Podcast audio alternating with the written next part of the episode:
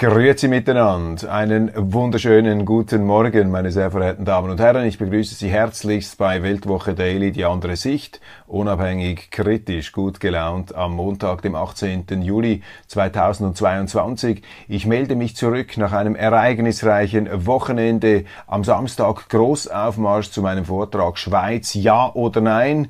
Krieg, Frieden, Neutralität mit anschließender Diskussion. Über 300 Interessierte bei sommerlichen sommerlichen Temperaturen und Ferienbeginn, obwohl wir nur zwei Tage Werbung geschaltet haben in der Weltwoche. Das war überwältigend. Volles Haus und intensive Gespräche, zweieinhalb Stunden lang dauerte diese ähm, Veranstaltung und ich möchte mich bei allen ganz, ganz herzlich bedanken, die das möglich gemacht haben und die auch dabei gewesen sind. Wir werden den äh, Vortrag demnächst hier auch auf diesem Kanal aufschalten, so dass alle, die es verpasst haben, das zumindest elektronisch vermittelt bekommen. Aber nach zwei Jahren Corona-Pause, ich habe ja keine Vorträge mehr gemacht, keine öffentlichen mehr, war das doch eine wunderbare äh, Comeback-Situation und äh, Sie dürfen sich einfach dieses Live-Moment nicht entgehen lassen. Ich werde in Zukunft wieder vermehrt auch ähm, öffentliche Veranstaltungen durchführen. Dann mit der Familie in den Bergen. Ich empfehle Ihnen das. Versuchen Sie, wenn Sie irgendwie die Möglichkeit haben, im Sommer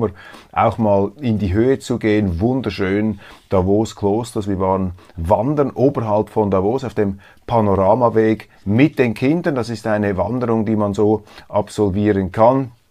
Nicht sehr anstrengend, aber doch, äh, man verbraucht da ein paar Kalorien und dann ging's bergabwärts mit der äh, Zahnradbahn kann man nicht sagen, aber mit dieser äh, Davoser Parsenbahn, die keine Gondelbahn ist, äh, es gibt sicher die Sachverständigen, die das genau definieren können, sind wir dann runtergefahren. Und äh, schließlich noch am Davoser See der Ausklang, ja etwa Maximum 17 Grad würde ich schätzen. Die Wassertemperatur, die meisten im Neoprenanzug, ist also noch nicht so, dass entgegen anderslautenden äh, Meldungen in unseren Zeitungen die Bergseen brodeln wie, wie Hexenkessel ich finde das ja sowieso ziemlich absurd, wie jetzt hier äh, die Medien fast zwanghaft versuchen, äh, uns den Sommer zu vermiesen. Ich lese hier beispielsweise in der Boulevardzeitung Blick 1027 Hitzetote in Portugal und Spanien. 1027 Hitzetote in Portugal und Spanien. Ich möchte wissen, wie man genau diese Hitzetoten misst, wie man die Hitze als Todesursache hier festlegt und äh, vor dem Hintergrund der Corona-Pandemie, wo wir uns ja daran gewöhnt haben, dass es auch erhebliche diagnostische Schwierigkeiten gibt in der Bestimmung der Todesursache, wie jemand an oder mit einem bestimmten Virus gestorben ist, ähm, sind einfach solche Schlagzeilen typisch für diese permanente Alarmstimmung, für diesen ähm, dauernden Ausnahmezustand, diese Hitzeerregung, diese Hitzepanik, die unsere Medien schüren. Wir haben doch jetzt in der Schweiz einen ganz normalen Sommer und äh, weltweit hat es immer schon im Sommer bestimmte Regionen, Gegenden gegeben, in denen die Temperaturen etwas höher geklettert sind. Ich kann mich erinnern, 1977, gut, das ist jetzt auch schon ein paar Jahre her, aber diese Art von medialer Massenpanik, die muss uns, meine Damen und Herren, mit höchstem, mit höchstem Misstrauen erfüllen. Und Misstrauen ist ja oberste Bürgerpflicht in der Demokratie. Die Demokratie, vor allem die direkte Demokratie, ist die Staatsform des institutionalisierten Misstrauens. Ignazio Cassis, der Bundesrat, Außenminister und Bundespräsident, hat seinen, ja, ähm, erwarteten Neutralitätsbericht veröffentlicht. Das ist äh, durchgesickert an die Tamedia Zeitungen, vermutlich durchgereicht worden von einem Mitarbeiter, der wusste, wenn wir diesen Bericht beim Tagesanzeiger durchtröpfeln lassen, dann bekommen wir ein äh, wohlwollendes Vorab, ähm, äh, eine, eine wohlwollende Vorabberichterstattung Und genau das ist ähm, passiert. Der Tagesanzeiger ist ja seit vielen Jahren da auf eine Mitte-Links-Linie abonniert.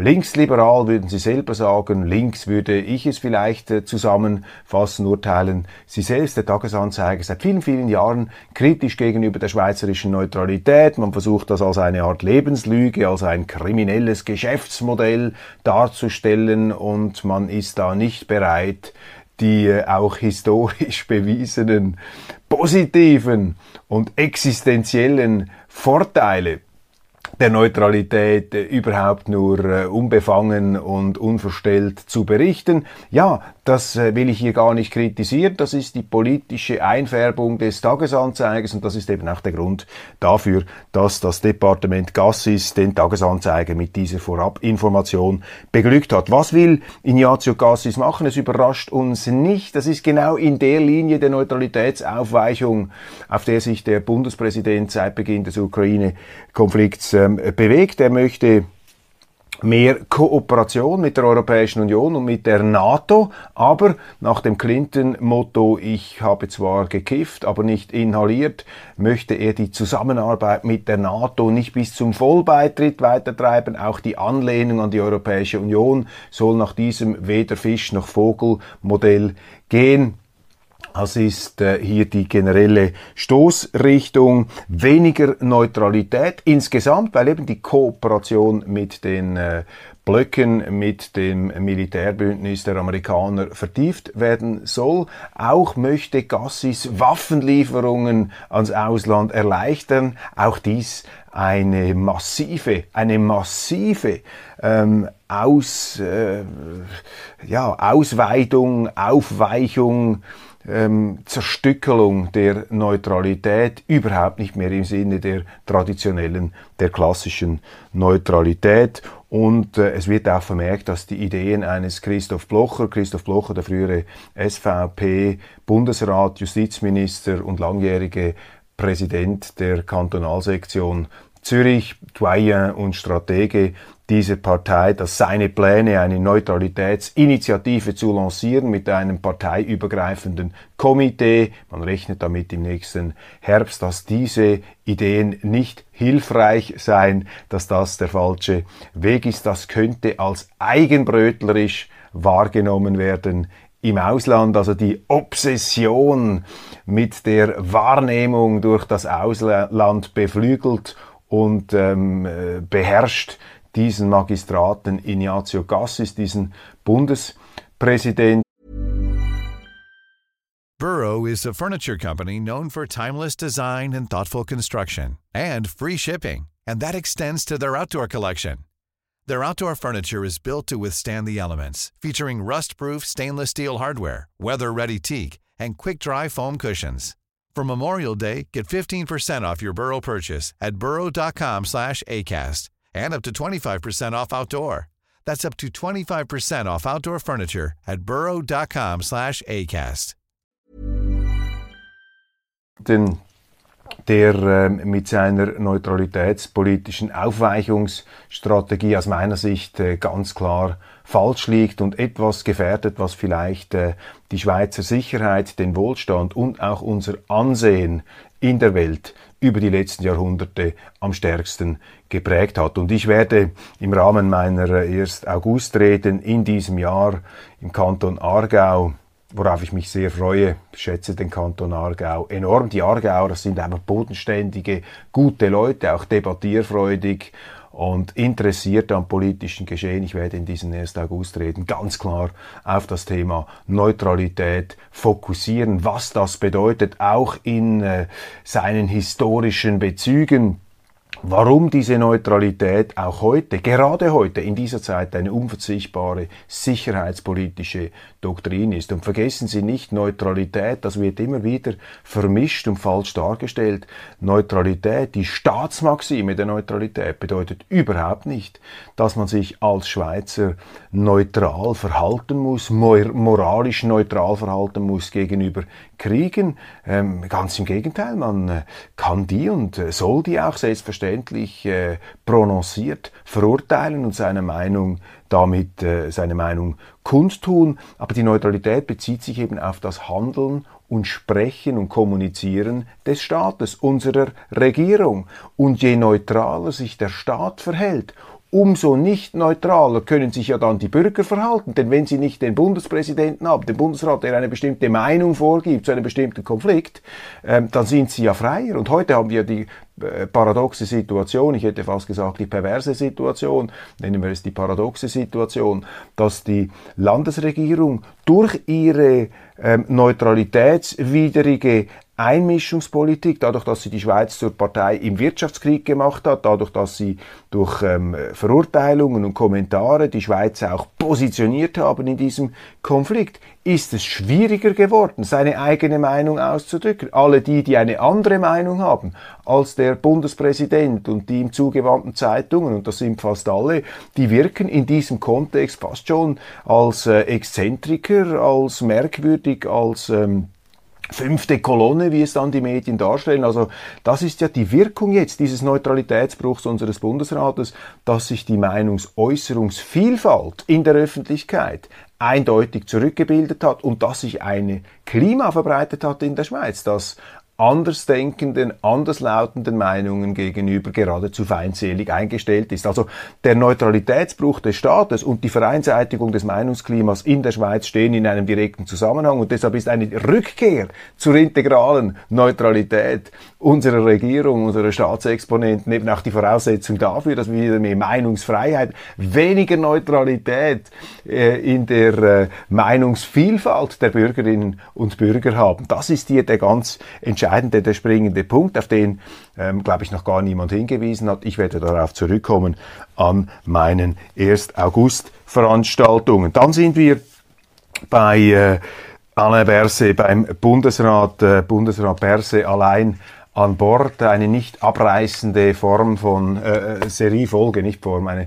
nicht abreißende Folge von schlechten Nachrichten für den äh, Superstar der Corona-Politik, der völlig abgehoben ist. Das ist auch die Mitschuld der Medien, wenn sie natürlich einen Politiker derart bejubeln und hochheben, wie man das mit Alain Berset gemacht hat, dann tragen sie dazu bei, dass dieser Politiker am Icarus-Syndrom ähm, erkrankt. Und genau das ist äh, geradezu sprichwörtlich, sinnbildlich mit Alain Berset passiert. Er ist mit einem Privatflugzeug, Flugzeug, kein Sportflugzeug, sondern einer Cessna, einer gemieteten Cessna, ein Transportflugzeug im französischen Luftraum heruntergeholt worden, abgefangen worden von Abfangjägern von Militärmaschinen der NATO-Streitkräfte der Franzosen. Mit anderen Worten, Bundesrat Alain Berset hat sich im NATO-Abwehrdispositiv der Franzosen verrannt, verflogen ist eigentlich eine ungeheuerliche Nachricht. Stellen Sie sich das mal vor, der Exponent der Schweiz, der Eidgenossenschaft auf der Stufe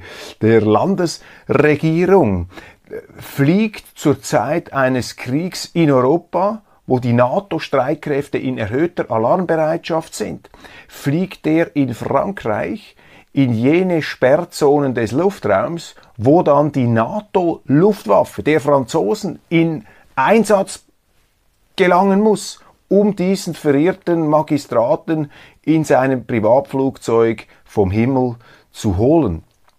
Dies während einer Zeit, ich betone das, ich unterstreiche das, weil das noch viel zu wenig herausgekommen ist in unseren äh, Medien, zu einer Zeit, dass der Luftraum in Europa ganz massiv überwacht wird von diesen großen Maschinen mit den Tellern da, mit diesen super Radarsonden äh, und Radarschüsseln ausgestattet, weil die natürlich jede verdächtige Flugbewegung sofort registrieren müssen. Und ausgerechnet in so einer Zeit fliegt der Bundesrat der Schweiz, ein Bundesrat der Schweiz in diesen NATO-Dispositiven herum. Ich meine, was ist das für ein Mangel an Urteilskraft? Was ist das auch für eine Selbstüberschätzung, für eine fast schon ein, ein, ein Unfehlbarkeitssyndrom. Ich weiß gar nicht, wie man psychologisch disponiert sein muss, um so etwas zu machen. Ich käme nie auf die Idee, in Frankreich zu dieser Zeit jetzt während des Ukraine-Kriegs in der Luft herumzugondeln, wenn ich das könnte. Ich bin zum Glück nicht Pilot, bin deshalb auch nicht der Versuchung ausgesetzt, so etwas zu machen. Muss man fairerweise hier auch anfügen. Wir Nicht-Piloten, die das nicht äh, kennen, dieses Gefühl. Über den Wolken muss die Freiheit wohl grenzenlos sein mit Reinhard May, sind diesen Verlockungen nicht ausgesetzt, diesen diesen Versuchungen, aber trotzdem, hier stellen sich ganz massive, ganz erhebliche Fragen bezüglich der Urteilsfähigkeit dieses Magistraten. Dann ist ja dieser Vorfall unter dem Deckel gehalten worden. Ist ja merkwürdig, äh, die Weltwoche hat am letzten Dienstag durch gezielte Fragen an das äh, Parlament, wir haben davon, äh, an, an, das Departement Perse, wir haben von diesem Vorfall Wind bekommen, ähm, ersuchten wir um eine Bestätigung und ähm, bis 17 Uhr und um 16.55 Uhr hat das Departement gemeldet, äh, entsprechend äh, von sich aus dann äh, bekannt gemacht, was wir sie bereits gefragt haben. Und ab 16.56 Uhr sind dann diese Meldungen öffentlich geworden. Also wenn die Weltwoche hier keine Fragen gestellt hätte, dann wäre das möglicherweise geheim geblieben, wenn es sich denn hätte geheim halten lassen. Allerdings waren wohl zu viele Personen involviert, war das Ganze zu vielen Personen bekannt, Klammer auf. Daran ersehen Sie, dass es sehr, sehr schwierig ist, etwas unter dem Deckel zu halten. Sobald ein paar Leute informiert sind, kommt es heraus. Das ist übrigens auch meine ähm, Beobachtung immer, wenn man über äh, Vorfälle spricht wie 9-11, dass da der Geheimdienst ein Haus hätte in die Luft äh, sprengen lassen. Wenn das so wäre, wäre das schon längstens herausgekommen, weil sie können solche brisanten Nachrichten überhaupt nicht geheim halten. Das geht nicht. Das Mitteilungsbedürfnis des Menschen ist viel zu groß, weil die, äh, die Mitwisser möchten sich natürlich dann auch etwas wichtig machen und sie haben immer auch einen Unzufriedenen, der selbstverständlich, der, dem das nicht einleuchtet, warum man so etwas geheim halten möchte. Also dieser Fall illustriert auch sehr schön, dass sich äh, bestimmte Dinge, auch wenn man das möchte, ähm, letztlich nicht unter Verschluss halten lassen. Jetzt ist ja die Frage, warum haben das die Behörden nicht sofort gemeldet? Und meine Vermutung, unsere Vermutung geht dahin, dass sich äh, Bundesrat Alain Berset gegenüber den Franzosen möglicherweise auf seine Immunität als Mitglied der schweizerischen Landesregierung berufen hat, quasi einen politischen Schutzschirm da hochgezogen hat und deshalb ist das Ganze nicht vermeldet worden. Die Franzosen haben ihm insofern einen Gefallen getan und da kommt dann gleich das nächste Malheur. Offensichtlich ist damit jetzt der Bundesrat Berse in einer äh, Art Interessenskonflikt äh, angelangt, denn er verdankt den Franzosen die Tatsache, er verdankt den Franzosen den Gefallen, dass man das nicht äh, öffentlich gemacht hat. Und damit ist natürlich auch seine Handlungsfähigkeit als Bundesrat gegenüber Frankreich eingeschränkt. Denn wie wollen Sie ähm, zum Beispiel in den Verhandlungen ähm, zum Thema Schweiz und EU oder auch im Bankenstreit mit Frankreich. Wie wollen Sie da selbstbewusst auftreten? Wie wollen Sie da mit einer Autorität auch auftreten, wenn diese Behörden Sie nicht gerade in der Hand haben, die französischen, aber doch zumindest äh, stehen Sie da etwas mit abgesägten Hosenbeinen da, weil man Ihnen eben in dieser sehr peinlichen Geschichte, die mehr als ist, mehr ist als eine Peinlichkeit, weil man Ihnen da entgegengekommen ist. Also das ist so etwas, die Dimension Dimension der Urteilskraft, die Dimension der außenpolitischen Handlungsfähigkeit und die Dimension der äh, unmittelbaren Urteilskraft eines Mitglieds unserer Landesregierung. Und da müssen Sie sehr äh, negative Noten setzen. Da ist Berse ganz massiv angeschlagen. Aber die innenpolitische Kampfzone kommt dann da noch hinzu. Und wie wir hören, ist also auch innerhalb der Sozialdemokratischen Partei der SP äh, Schweiz das Unbehagen, der Ärger sehr groß über diesen Sololauf von Alain Berset, der sich offensichtlich nicht mehr richtig spürt, der wirklich völlig losgelöst, abgehoben, Icarus-mäßig da in der Weltgeschichte herumfliegt. Und das bringt ganz spezifische Glaubwürdigkeitsprobleme nicht nur für Berset, die haben wir besprochen, sondern eben auch für seine Partei. Zum Beispiel Bundesratskollegin Simonetta Sommaruga tritt immer als jene Bundesrätin auf, die sich vorbildlich im Rahmen der Link äh, linksgrünen Klimapolitik verhält. Sie fährt mit dem Zug ans World Economic Forum, an Sitzungen nach Wien. Die Partei wird fürs Carsharing. Man sagt, man soll nicht alleine Auto fahren. Und vor diesem Hintergrund wirkt dieser Soloflug allein an Bord Alain Berset natürlich vollkommen aus diesem linksgrünen klimapolitischen Modell herausgerückt. Das heißt, Berse hat sich im Prinzip auf Kollisionskurs zu dem begeben, was seine eigene Partei predigt. Und Frau Sommaruga von ihrem ganzen Auftreten her würde ich es noch zutrauen, dass sie diese diesen Klimaverzicht, diesen klimapolitischen Verzicht, den sie sich ja leisten kann, den sie, dass sie den vornimmt. Und der andere macht dann genau das Gegenteil. Kommt noch hinzu, dass äh, die ähm, Verkehrs-, Energie- und ähm, äh, die Verkehrs- und Energieministerin äh, Umweltministerin, dass sie in Aussicht gestellt hat, möglicherweise beim nächstmöglichen Termin zurückzutreten aus der Landesregierung. Das allerdings ist bei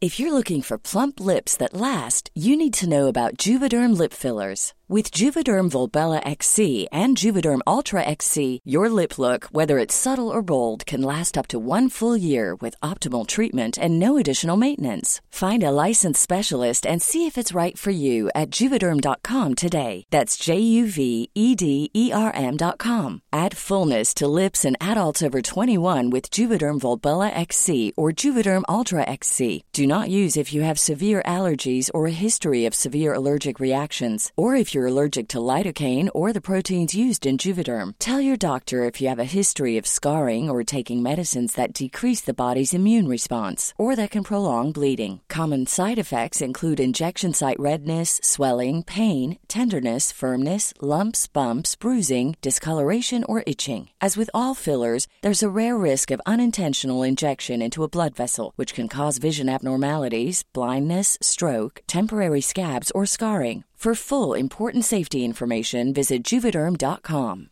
Quality sleep is essential. That's why the Sleep Number Smart Bed is designed for your ever evolving sleep needs. Need a bed that's firmer or softer on either side? Helps you sleep at a comfortable temperature? Sleep Number Smart Beds let you individualize your comfort so you sleep better together. JD Power ranks Sleep Number number 1 in customer satisfaction with mattresses purchased in-store. And now, save 50% on the Sleep Number limited edition Smart Bed for a limited time. For JD Power 2023 award information, visit jdpower.com/awards. Only at a Sleep Number store or sleepnumber.com.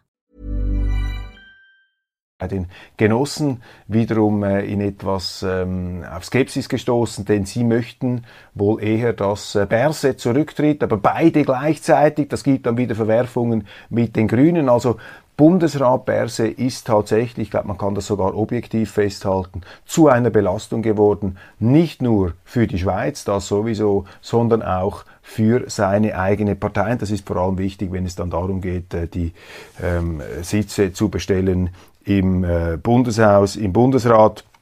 Wir werden sehen, wie das läuft. Ein hochrangiger SP-Mann hat uns gegenüber gesagt, dieser Flug sei nun definitiv äh, jener, äh, ja, einfach das entscheidende Mal zu viel, dass das Fass dann tatsächlich zum Überlaufen bringt. Nicht ein Tropfen, eher ein, äh, ein Wasserschwall oder wie mein Kollege Christoph Mörgeli ausgedrückt hat, ähm, Berse hat in einem SMS auch an eine Frau, für die er sich interessiert hat, geschrieben, das Fliegen sei sein geheimer Garten, sein geheimer Garten. Und wenn wir nun die zahlreichen Geheimnisse des Alain Berset äh, uns näher äh, vor, äh, vor Augen führen, auch seine Erpressungsaffäre, andere Dinge, dann ist das, wie Mörgeli geschrieben hat, eben nicht nur ein Garten, sondern eine ganze Plantage an Geheimnissen, die da aufgezogen worden ist. Diese Geschichte ist sicherlich noch nicht ausgestanden. Berse hat insofern Glück, als jetzt in der Sommerpause ihn niemand stellen kann, zum Beispiel während einer Session. Auf der anderen Seite ist saure Gurkenzeit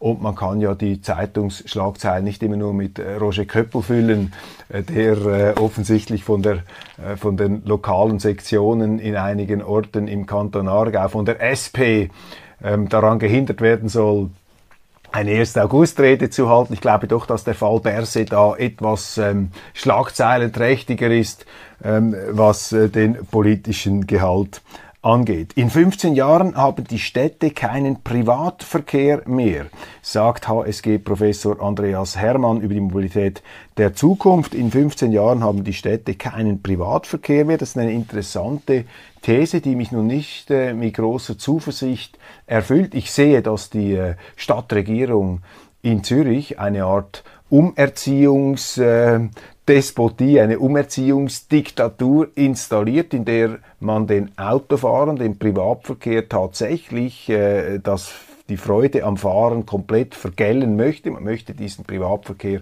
unterbinden. Das halte ich allerdings für einen großen Fehler. Ich halte das auch für unsozial, denn damit zwingt man im Grunde alle Leute, egal was sie machen müssen, ob Gewerbler, Kunden, ähm, dazu auf den öffentlichen Verkehr umzusteigen und das ist insofern unsozial. Nehmen Sie ein konkretes Beispiel, wenn eine alleinerziehende Mutter einkaufen muss, irgendwo, und sie kann nicht mehr ihr Auto mitnehmen. Da musst du also mit den drei Mikrosäcken und den Pampers-Packungen dich irgendwo in ein Tram oder einen Zug hineinzwängen, zweite Klasse, überfüllt aufgrund der Massenzuwanderung, während früher diese alleinerziehende Mutter ihr Auto hätte mitnehmen können. Und das sind äh, die ganz konkreten Auswirkungen, die wir da sehen. Und die zweite Entwicklung, die natürlich von links-grün herbeigeführt wird, ist, dass die Mobilität zu einer ähm, Frage der, äh, des Reichtums wird. Rückfall ins Mittelalter. Im Mittelalter konnten sich nur die Könige und die reichen Adligen leisten, da ihre großen Reisen zu machen. Und das wird in Zukunft auch der Fall sein, dass eben die ärmeren Leute, die mit dem kleineren Portemonnaie sich das gar nicht mehr äh, leisten können, solche Fahrten. Und eben die sind dann dazu gezwungen, hier den äh, öffentlichen Verkehr und andere ähm, Ersatzvehikel ähm, in Anspruch zu nehmen. Das ist ja die äh, tiefere Dimension dieser ganz dieser, dieser äh, linksgrünen Politik, dass sie die sozialen Unterschiede verschärft, dass sie eine neue Klassenherrschaft hervorbringt, dass sie die Spaltung zwischen Reich und Arm vertieft. Denn das Auto, der Privatverkehr, das ist eine ganz große Errungenschaft auch unserer ja, modernen äh, demokratischen Welt, in der eben die, die Wirtschaftskraft, die Marktwirtschaft, so muss ich es formulieren, die Marktwirtschaft auch zu einer gewissen Demokratisierung insofern geführt hat, zu einer Verwirklichung sozialistischer Ideale, könnte man geradezu sagen, von Gleichheit und Freiheit, denn der Privatverkehr, der Automobilverkehr ist für sehr viele Menschen, übrigens auch für mich, ein wichtiger äh, Schlüssel. Autos sind äh, Freiheit auf vier Rädern. Zelensky kämpft gegen Hochverrat und Kollaborateure in den eigenen Reihen. Diese Schlagzeile ist mir aufgefallen.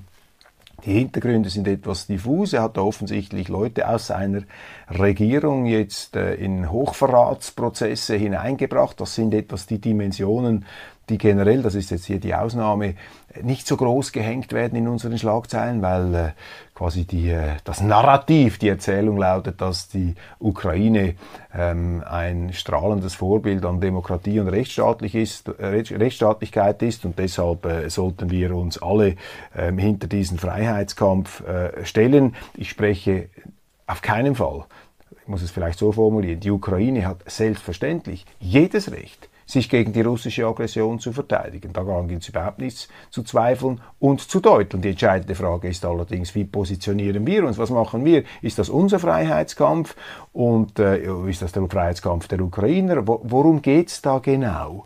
Und da fangen, fangen ja dann die ganz großen Probleme an, dass uns da eingeredet werden soll oder uns auch eingeredet wird, dass dies unser Freiheitskampf ist und dass die Ukrainer die Freiheit des Westens, der Schweizer, der Deutschen, der Franzosen verteidigen ähm, auf ihrem Territorium. Und dieser ähm, Rhetorik traue ich nicht, denn wenn sie ernst gemeint wäre, dann stünden längst schon NATO-Truppen, NATO-Bodentruppen in der Ukraine. Und die Amerikaner selber haben ja diesen Plänen von Beginn weg eine Absage erteilt. Joe Biden hat ja Putin gerade so einen Freipass gegeben ähm, in der Ukraine, als er gesagt hat, äh, kurz vor Kriegsbeginn, ja, wenn es nicht eine absolute Totalinvasion gibt, also eine begrenzte militärische Operation, äh, dann gehen wir nicht rein. Was meinen Sie, warum redet Putin die ganze Zeit von einer militärisch begrenzten Operation? Ja, vor allem auch deshalb, weil er natürlich die Amerikaner überlisten möchte, ihre eigene Dummheit gegen die Amerikaner ähm, verwenden möchte, indem Biden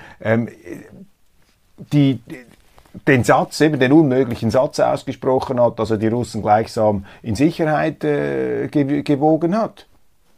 Dass sie äh, sich ermuntert, ermuntert, fühlen konnten, hier überhaupt einzumarschieren. Also ähm, da ist äh, viel, viel, äh, sind viele Ungereimtheiten im Spiel und bei Zelensky und bei der Ukraine stellt sich immer die Frage, wie demokratisch, wie vorbildlich ist denn dieses Land? Zelensky hat alle, alle Oppositionsparteien äh, verboten. Es gibt seit acht Jahren einen fürchterlichen Bürgerkrieg in der Ukraine, in den Donbassgebieten, über die man gar nicht berichtet hat. Da sind 14.000 Menschen ähm, gestorben, umgebracht gebracht worden, zum Teil auch von den ukrainischen Streitkräften. Ich weiß von Familien äh, mit äh, russischen Bezügen aus der Donbass-Region, wo sich äh, einzelne Familienmitglieder während Jahren jetzt immer wieder in ihren Kellern verstecken mussten und so weiter. Also da gibt es komplexe innere Verwerfungen, die bei uns wirklich ausgeblendet werden und diese autoritäre Verhärtung des Regimes in Kiew ist jetzt vielleicht auch an solchen Maßnahmen zu erblicken. Möglicherweise sind diese Freiheitskämpfer unter sich auch nicht immer eins und auch nicht so geschlossen, wie sie gerne auftreten gegen außen.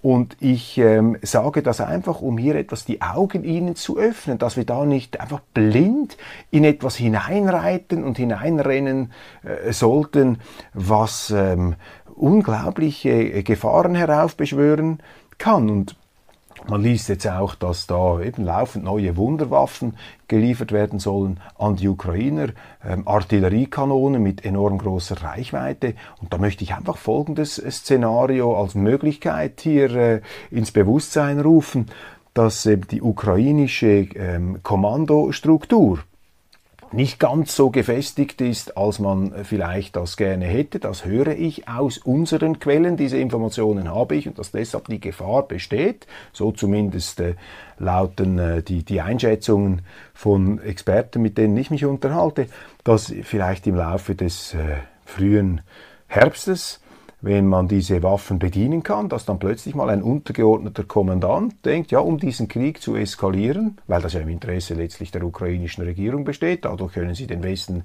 in den Krieg hineinziehen, noch stärker hineinziehen, dass dann irgendwann mal ein Kommandant einfach mit so einer Kanone da das in die russischen Gebiete, auf russisches Territorium schießt, je nachdem, wie weit man da kommen kann, was die Russen dann wiederum veranlassen wird, eine massive Gegenaktion zu starten. Und was dann passiert, das müssen wir sehen. Also die Eskalationsgefahr ist doch nach wie vor auf diesem Pulverfass enorm und die Sanktionspolitik, auch diese strategische Unentschlossenheit des Westens, zum einen erklärt man Putin für Hitler und die Ukrainer für, zu Freiheitskämpfern. Auf der anderen Seite ist man nicht bereit, mit der Bodentruppengewalt hineinzugehen, diesen Krieg wirklich militärisch zu gewinnen. Man ist nicht bereit, diesen Krieg militärisch zu gewinnen. Man möchte ihn ähm, auf die sterile Art gewinnen, sozusagen, scheinbar sterile Art mit Sanktionen. Die Sanktionen aber, darüber habe ich schon gesprochen, erreichen ihre Ziele nicht. Sie verlängern den Krieg und damit eben auch diese Eskalationsgefahr. Da kommt natürlich alles noch weiter hinzu. Die Hungerkrise, Hungerkatastrophe, Stärkung äh, des Kreml letztlich, Schwächung des russischen Privatsektors. Äh, wir äh, treiben die zweite, die dritte Welt äh, hinter Russland und China dass wir rüsten die geradezu auf, wir munitionieren sie auf mit Ressentiments, denn am härtesten getroffen durch die Sanktionen werden die Leute, die am wenigsten dafür können, die Menschen in der dritten Welt, die können sich die Lebensmittel nicht mehr leisten, wir machen unsere Wirtschaft kaputt, wir machen den privaten Sektor in Russland kaputt. Ich sehe hier nicht den Sinn, diese Sanktionspolitik weiterzuführen. Wenn man einen Krieg nicht gewinnen kann oder will, und wenn man einen Krieg führt, dann muss man ihn gewinnen, muss man ihn auch gewinnen wollen. Bin ich gegen Krieg, wenn er notwendig ist, aber dann muss man ihn gewinnen. Und wenn man ihn nicht gewinnen kann oder will, ja, dann muss man verhandeln, auch wenn der andere der böseste und der übelste Mensch auf Erden ist. Vielleicht noch ganz kurz zum Schluss finde ich interessant, die Medien melden jetzt langsam, was wir Ihnen schon vor einiger Zeit äh, berichtet haben, dass nämlich die äh, Kantonsregierung der Schweiz zusammen mit den äh, Regierungen der Grenzregionen im Ausland einen Brief geschrieben haben an Ignazio Cassis, unseren Bundespräsidenten, und an Herrn Sefcovic, den Chefunterhändler der EU im Dossier Schweiz, mit, dem, mit der Bitte, dass diese institutionellen Probleme beigelegt werden. Kurzum, man fordert hier den Bundesrat auf, der EU nachzugeben und man fordert die EU auf, der Schweiz ein bisschen entgegenzukommen. Ich habe ja das sehr, sehr kritisch kommentiert vor einigen Wochen. Das flutscht jetzt da in den äh, Nachrichtentickern einfach so durch. Allerletzte Meldung, oh, das hätte ich ja fast noch vergessen. Ähm, auch eine bizarre Geschichte. Ich kann das nur noch ganz kurz machen, vielleicht kann ich morgen etwas länger darüber sprechen. Altbundesrätin Doris Leuthard ist von einem Mann in ihrem Tessiner Haus mit einem spitzen Gegenstand bedroht worden. Es gab einen Streit. Die Bundesrätin, die Altbundesrätin musste um Hilfe rufen. Man hat dann die Polizei geholt und der Mann mit dem spitzen Gegenstand wurde in psychiatrische Betreuung verbracht. Die Tessiner Medien, haben in aller Offenheit darüber berichtet, dass es sich bei diesem Mann um den Ehemann von Doris Leuthard handelt, aber in der Deutschschweiz keine Zeile darüber, nichts, also wirklich eine Art Gotthardriegel der Verschwiegenheit. Im Tessin ist das klar. Dieser Mann mit dem spitzen Gegenstand, der Doris Leuthard bedroht hat, war ihr Ehemann und darüber berichten die Deutschschweizer Medien nicht. Jetzt kann man natürlich rätseln, warum tun sie das nicht? Ist natürlich alles Politik, denn in der ersten Reaktionswelle konnte man bei den Journalisten Spekulationen lesen, ja, das könnte eben wieder so ein rechter Wutbürger gewesen sein, ein äh, SVP-Anhänger, der mit der Klimapolitik nicht einverstanden sei, mit der Energiewende und der deshalb die großartige ähm, Doris Leuthard da bedroht habe. Und diese Deutung ist ja dann äh, im Grunde schon von Anfang an in sich zusammengefallen, weil eben der Mann nicht ein entmenschter SVP-Anhänger oder Rechtsextremer oder Wutbürger war, sondern der Mann, der Doris Leuthard vermutlich am besten kennt, ihr Ehemann. Und äh, dass man das äh, jetzt versucht, hier äh, in der Deutschschweiz unter den Deckel zu halten, ja, das hat äh, vordergründige politische Motive. Man möchte offensichtlich hier diese politische Deutung, ähm, dieses linke Narrativ, ähm, am Köcheln halten, auch wenn es durch die Fakten längst dementiert ist. Meine Damen und Herren, das war's von Weltwoche Daily äh, zum Wochenstart. Ich wünsche Ihnen eine weiterhin wunderbare Sommerzeit. Lassen Sie sich da von diesen apokalyptischen Wetterfröschen nicht ins Boxhorn jagen. Genießen Sie, genießen Sie diese Hitze. Es kommen dann wieder sehr kalte Tage auf uns zu, extrem kalte Tage wenn jetzt die Russen da tatsächlich den Gashahn zudrehen aufgrund dieser Sanktionspolitik, die wir betreiben und uns nicht einzugestehen bereit sind, dass wenn der Russe jetzt den Gashahn zudreht, dass das eine direkte äh, Reaktion ist auf unsere Sanktionspolitik. Das heißt, unsere Politiker sind letztlich dafür verantwortlich, dass wir dann im Winter frieren müssen. Und das ist noch das harmloseste an der ganzen Geschichte. Wir können Pullover anziehen, aber ähm, die Wirtschaft kann das nicht. Und in Deutschland gehen jetzt schon Firmen kaputt, gehen Firmen bankrott, weil sie die Energiekosten nicht mehr tragen können. Meine Damen und Herren, trotzdem, wir müssen zuversichtlich bleiben, wir müssen an Lösungen arbeiten. Es gibt immer eine Lösung. Und jede Katastrophe, die sich der Mensch selber eingebrockt hat, kann er auch wieder selber auslöffeln. Das ist die historische Erfahrung. Deshalb verzweifeln wir nicht, auch wenn wir garstigen Realitäten ins Auge blicken müssen. Ihnen alles Gute und ich freue mich aufs Wiedersehen morgen.